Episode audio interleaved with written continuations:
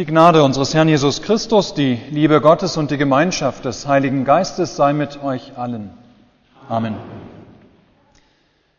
Gottes Wort für die heutige Predigt steht geschrieben im ersten Brief des Petrus im ersten Kapitel. Es ist die Epistel für den heutigen Sonntag, quasi Modogeneti.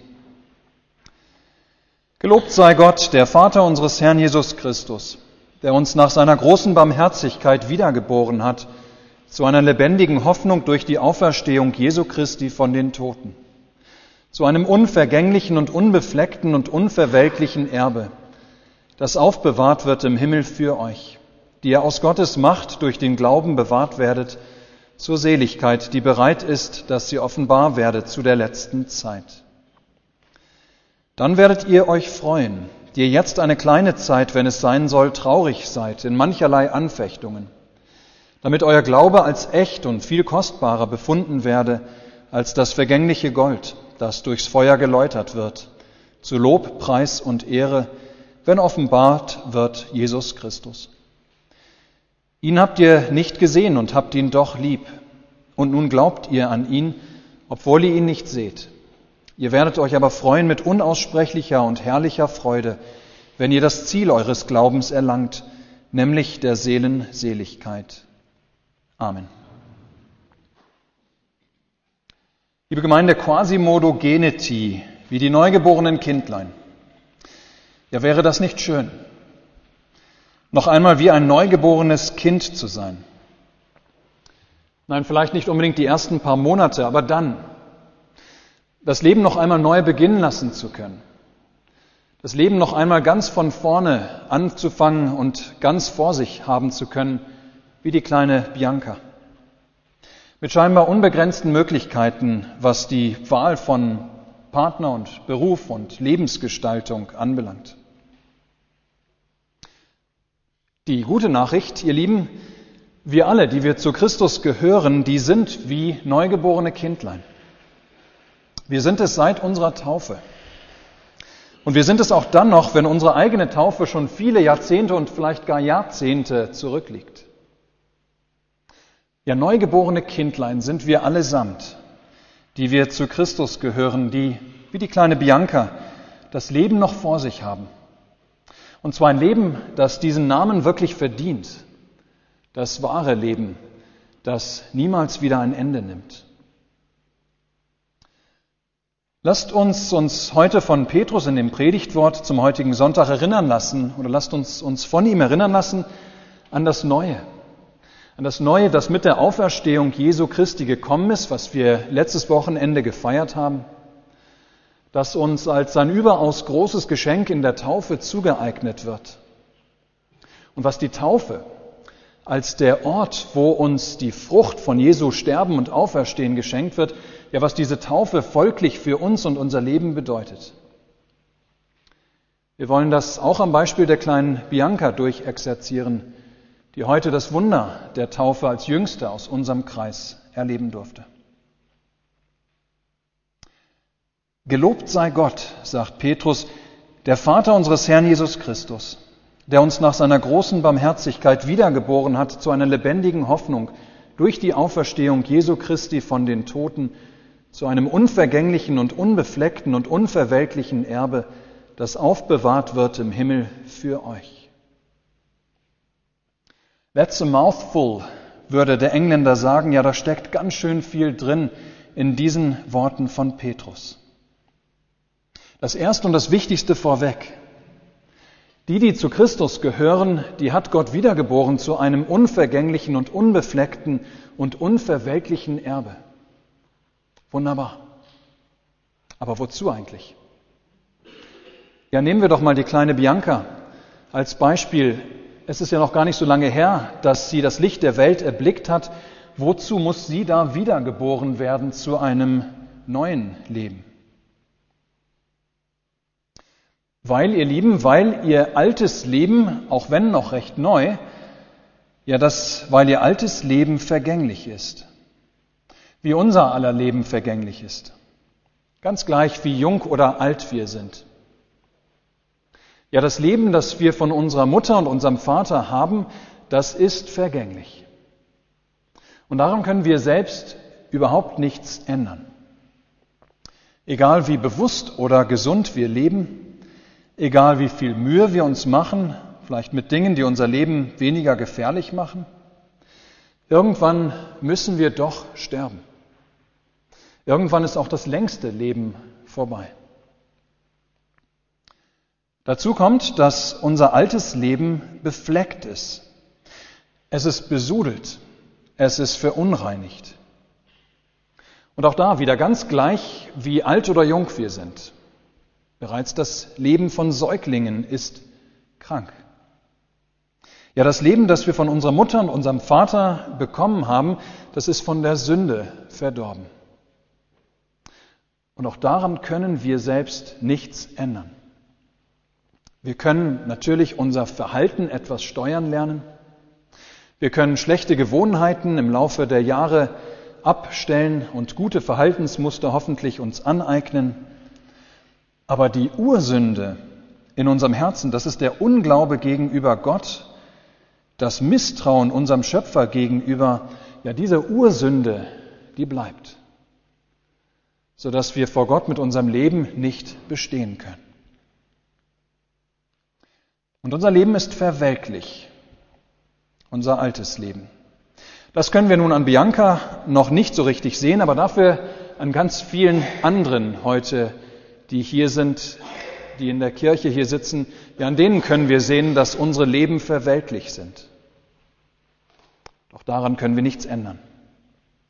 Wir können Schminke auftragen, wir können uns fit halten. Wir können selbst Schönheitsoperationen uns unterziehen. Aber das langsame Dahinwelken unseres Lebens können wir doch nicht verhindern. Über kurz oder lang ist unser Leben vorbei, verwelkt. Ihr Lieben, verstehen wir jetzt vielleicht besser, warum Petrus sprechen kann, gelobt sei Gott, der uns nach seiner oder nach seiner großen Barmherzigkeit wiedergeboren hat. Ja, gelobt sei Gott. Er hat uns ein neues Leben geschenkt. Das neue Leben, das durch die Auferstehung Jesu von den Toten geschaffen wurde, ja das Leben, das Ostern mit Jesus entsprossen ist, ist uns geschenkt worden. Im Wasserbad der Taufe. Gelobt sei Gott, dass er uns nicht eine nur mehr oder weniger gute Besserung unseres alten, vergänglichen, dahinwelkenden Lebens geschenkt hat, Gelobt sei Gott, dass er uns nicht eine mehr oder weniger große Verlängerung unseres alten Lebens, sondern dass er uns ein neues Leben durch die Auferstehung Jesu geschaffen hat und dass er in der Taufe jedem schenkt, der es will. Gelobt sei Gott, der uns wiedergeboren hat. Ihr Lieben, mit der Wiedergeburt ist uns ein neues Leben geschenkt worden. Ein Leben, das nie mehr aufhört, nicht wie das alte. Wie wunderbar. Aber noch leben wir auch in unserem alten Leben. Und so ändert sich zum Beispiel auch für die kleine Bianca nicht viel erstmal, was wir beobachten könnten. Und doch ist da eine große Veränderung in ihr Leben gekommen.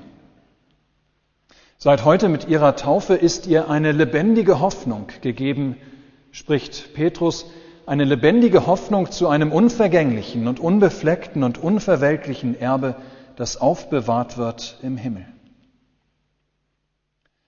Ja, mit der Verheißung eines neuen Lebens in der Taufe schenkt Gott uns eine lebendige Hoffnung auf das himmlische Erbe, das er verheißen hat. Und diese, oder mit dieser Hoffnung lässt es sich bereits hier und jetzt, in diesem alten Leben, ja mit dieser Hoffnung lässt es sich bereits hier und jetzt ganz anders leben. Ja, Christenleben ist Hoffnungsleben. Die Hoffnung, die wir haben, die hilft uns durch mancherlei Anfechtungen auch hindurch im Leben. Petrus schreibt, dann werdet ihr euch freuen, die ihr jetzt eine kleine Zeit, wenn es sein soll, traurig seid in mancherlei Anfechtungen, damit euer Glaube als echt und viel kostbarer befunden werde als das vergängliche Gold, das durchs Feuer geläutert wird, zu Lob, Preis und Ehre, wenn offenbart wird Jesus Christus. Ja, so wie das Gold geläutert wird ähm, im Feuer, damit es rein wird, So ähnlich werden auch Christenmenschen immer wieder angefochten und müssen durch mancherlei Anfechtungen hindurch, um geläutert zu werden. Aber wenn es sein soll, schreibt Petrus, und wir Schweres in diesem Leben durchmachen müssen, dann haben wir als solche, die zu Christus gehören, eine lebendige Hoffnung, die uns hindurchhilft. Ich möchte dieses einmal an dem Beispiel von Dietrich Bonhoeffer verdeutlichen. Dietrich Bonhoeffer, von dem hat bestimmt jeder von euch schon gehört. Er war evangelischer Pfarrer ähm, in Deutschland zur Zeit des Zweiten Weltkriegs. Er wurde, und deshalb bin ich auf ihn gekommen, er wurde vor nunmehr fast 75 Jahren in der Nacht nach Quasimodo Geneti von den Nazis erhängt. Und an ihm können wir sehr schön sehen, was diese lebendige Hoffnung der Christen ist, von der der Apostel Petrus schreibt, die Freude in allem Leide, in mancherlei Anfechtungen bedeuten kann. Und zwar schreibt ein oder schrieb ein Arzt, der bei der Hinrichtung von Bonhoeffer dabei gewesen war, er schrieb, ich habe in meiner fast 50-jährigen ärztlichen Tätigkeit kaum je einen Mann so Gott ergeben sterben sehen. Ja, nicht Christ sieht in dem Tod das Ende. Aber die, die zu Christus gehören, wissen um ein ganz anderes, um ein unvergängliches Leben, das Christus gebracht hat, das auch der Tod nicht anrühren kann. Eines der letzten Worte von Bonhoeffer war, das ist das Ende, für mich der Beginn des Lebens. Ja, liebe Gemeinde, von dieser Hoffnung spricht Petrus in seiner Epistel und will uns damit Mut machen. Wer zu Christus gehört, dem ist ein Erbe gegeben, das nie mehr vergeht. Wer zu Christus gehört, der hat demnach eine lebendige Hoffnung, immer und alle Zeit. Ob ich jung bin und das Leben noch vor mir habe oder ob ich schon alt bin, mutlos und verbraucht. Durch Jesus habe ich längst ein neues Leben bekommen. Und damit lebt es sich ganz anders. Nun gilt eben nicht mehr, du lebst nur einmal, nach dir kommt nichts mehr. Und wenn du es hier nicht gehabt hast oder ergattert hast, verschlungen hast, erlebt hast, erfühlt hast, gehortet hast, erfahren hast, bereist hast, ja, dann wird es für immer verloren bleiben. Nein. Nein, Christen sind Menschen, die immer eine Zukunft haben, eine herrliche Zukunft.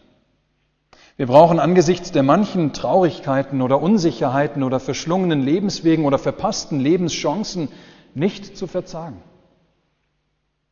So wissen wir tatsächlich nicht so richtig, was die Zukunft bringt, für uns persönlich, für unser Land, für die Schöpfung. Aber diese Ungewissheit braucht uns nicht in eine Depression zu stürzen.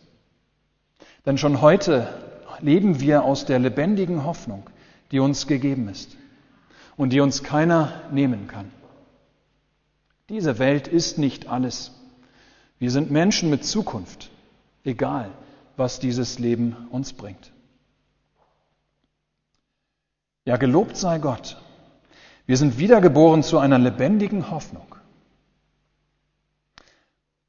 Nun stimmt es natürlich, und das soll an diesem Tag nicht verschwiegen werden, dass wir diese lebendige Hoffnung haben, Jesus aber den Grund dieser Hoffnung noch nie gesehen haben, weil er bis zu seiner Wiederkunft vor unseren Augen verborgen ist. Und dies macht, weiß Gott, uns manches Mal schwer zu schaffen.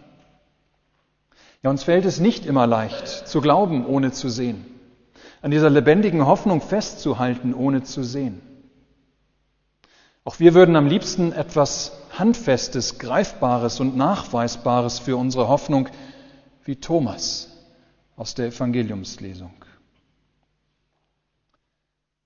Aber die Hoffnung, von der Petrus in unserem Text spricht und die wir haben als Christen durch die Taufe, diese Hoffnung meint eben viel mehr, als wenn wir das Wort sonst gebrauchen.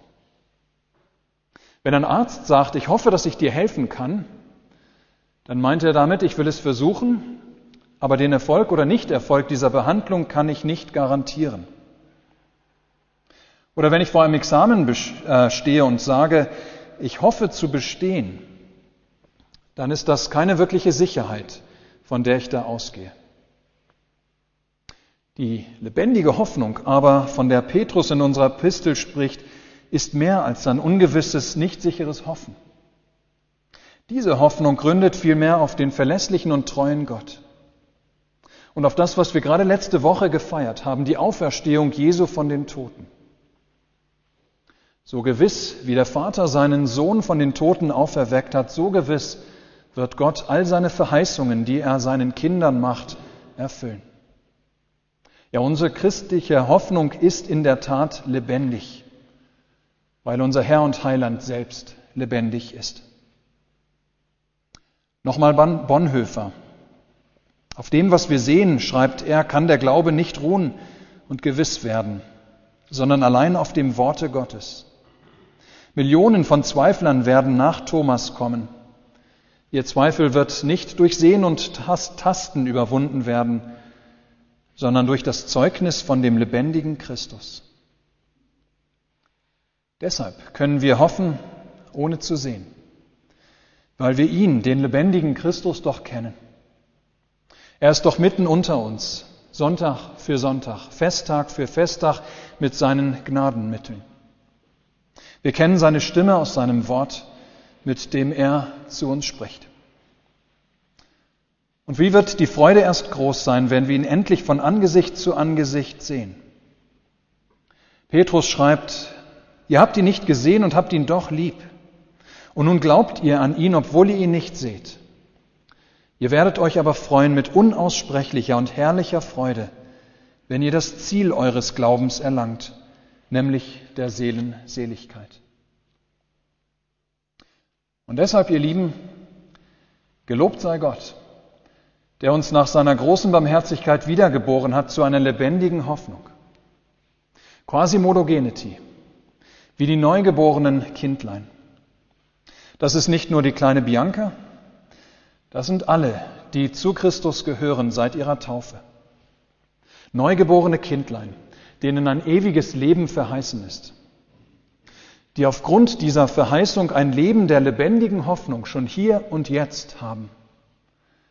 Ein Leben, das dann noch vom Glauben ins Schauen übergehen wird, in unaussprechlicher und herrlicher Freude. Amen. Der Gott der Hoffnung aber erfülle euch mit aller Freude und Frieden im Glauben, dass ihr immer reicher werdet an Hoffnung durch die Kraft des Heiligen Geistes. Amen.